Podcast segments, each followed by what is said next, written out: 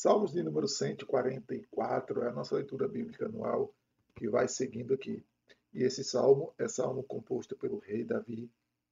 E nesse salmo aqui a gente vai ver Davi então expressando a, sua gratidão a Deus pelo seu livramento, pelo seu cuidado, mas ao mesmo tempo a gente vê Davi também pedindo a Deus socorro. Então esse salmo ele tem muito esse misto. Então você vai ver que ao mesmo tempo que Davi está pedindo socorro a Deus, ele está agradecendo a Deus e ao mesmo tempo que ele está agradecendo, ele também entra de repente com o assunto de é, Deus ajudá-lo. Então vem então gratidão e pedido de ajuda, pedido de ajuda e gratidão e vai percorrer por todo os salmos. Então você vai encontrar Davi aqui alinhado e dizendo que bendito seja o Senhor, que é a sua rocha, não é? Porque Deus então é aquele que prepara ele para a batalha, os dedos, prepara aí, ele para a guerra e o leva para a, caminhar, não é? andar em direção dos desafios da vida e aqui principalmente Davi vai tratar aqui, falar sobre o povo a quem Deus deu a ele, ou seja, Davi está falando assim, o Senhor é quem me prepara, quem me equipa, quem me dá condições de governar o povo que ele mesmo me entregou para que pudessem ser então servidos por mim. Então Davi deixa essa descrição clara.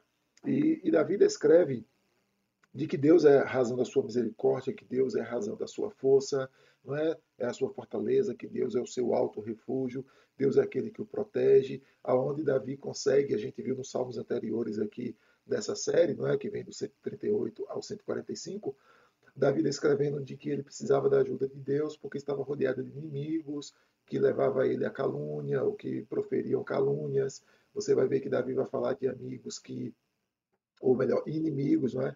Inimigos que o levava no caminho do mal, na iniquidade. Então Davi vai fazer uma série de, de, de, relatos a Deus da situação, das circunstâncias, e aqui então ele vai unir tudo. Deus é quem me dá misericórdia, Deus é quem me fortalece, Deus é meu alto refúgio, é em Deus em quem eu, eu me abrigo.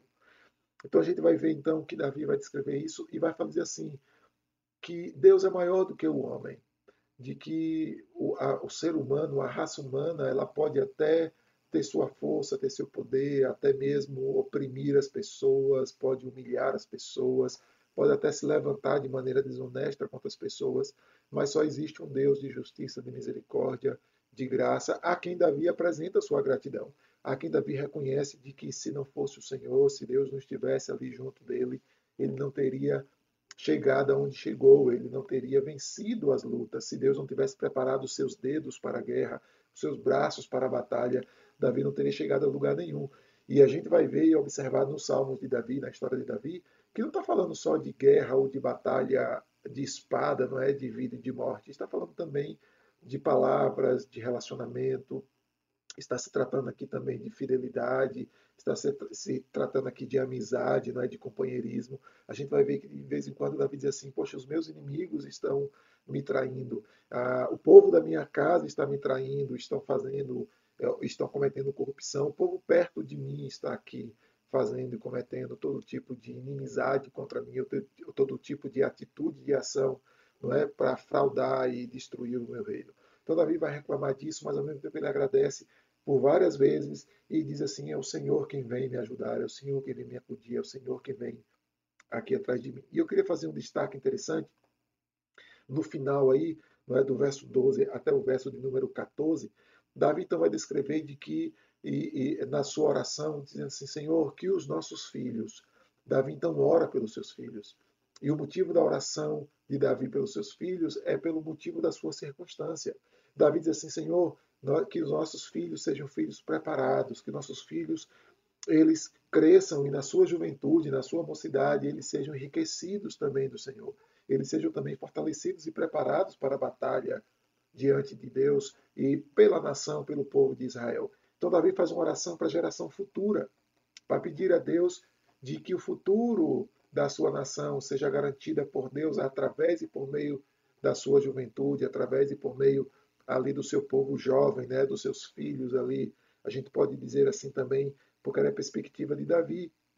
E pedir a Deus que traga prosperidade. O verso de número 13, Davi pede, Senhor, que os nossos celeiros sejam cheios, ou seja, que Deus também dê provisão. Não só prepare e equipe a nossa geração futura, mas também nos dê provisão para a gente chegar lá, para a gente poder manter a estrutura, manter, manter a dignidade. Não é? Então ele pede isso, e aí no 14 ele diz assim, que o nosso gado seja fértil, que haja de fato produção, não é? E agricultura e agropecuária eram trabalhos muito, muito padrões tradicionais ali daquela época, né? A maioria do povo vivia disso. E Davi ora e diz assim, Senhor, cuida dele. E aí o verso 15 ele termina de maneira bem prática e bem direta, dizendo assim, bem-aventurado o povo a quem assim sucede, assim como que tem Deus como aquele que o guarda, que enfrenta inimigos, que, mas que são preparados por Deus, que tem dificuldades, não é? Inclusive, como Davi apresenta aqui a sua oração pelos filhos, pela natureza, não é? Pela agricultura, pela agronomia, diz assim, Senhor, cuida para que isso seja providente, porque seca existe para todo mundo, não é? Ao mesmo tempo, a abundância existe para todo mundo, então, naturalmente, Davi está fazendo essa oração, diz assim, bem-aventurados são o povo, né? São aqueles que são abençoados assim, que recebem a proteção de Deus nos dias difíceis, que recebem a proteção de Deus e o cuidado de Deus sobre a juventude, sobre o fruto do seu trabalho, né? a gente poder aplicar aqui para todos nós, né? da profissão, do exercício da profissão aqui. E ele diz assim, sim, feliz é o povo cujo Deus é o Senhor. Davi deixa claro de que ele não é a razão e o motivo do seu povo ser feliz, mas o Senhor é o motivo e a razão da felicidade do seu povo. Porque Davi considerava, né? Ele disse assim que feliz é a nação cujo Deus é o Senhor. Agora ele diz assim, feliz é o povo cujo Deus é o Senhor.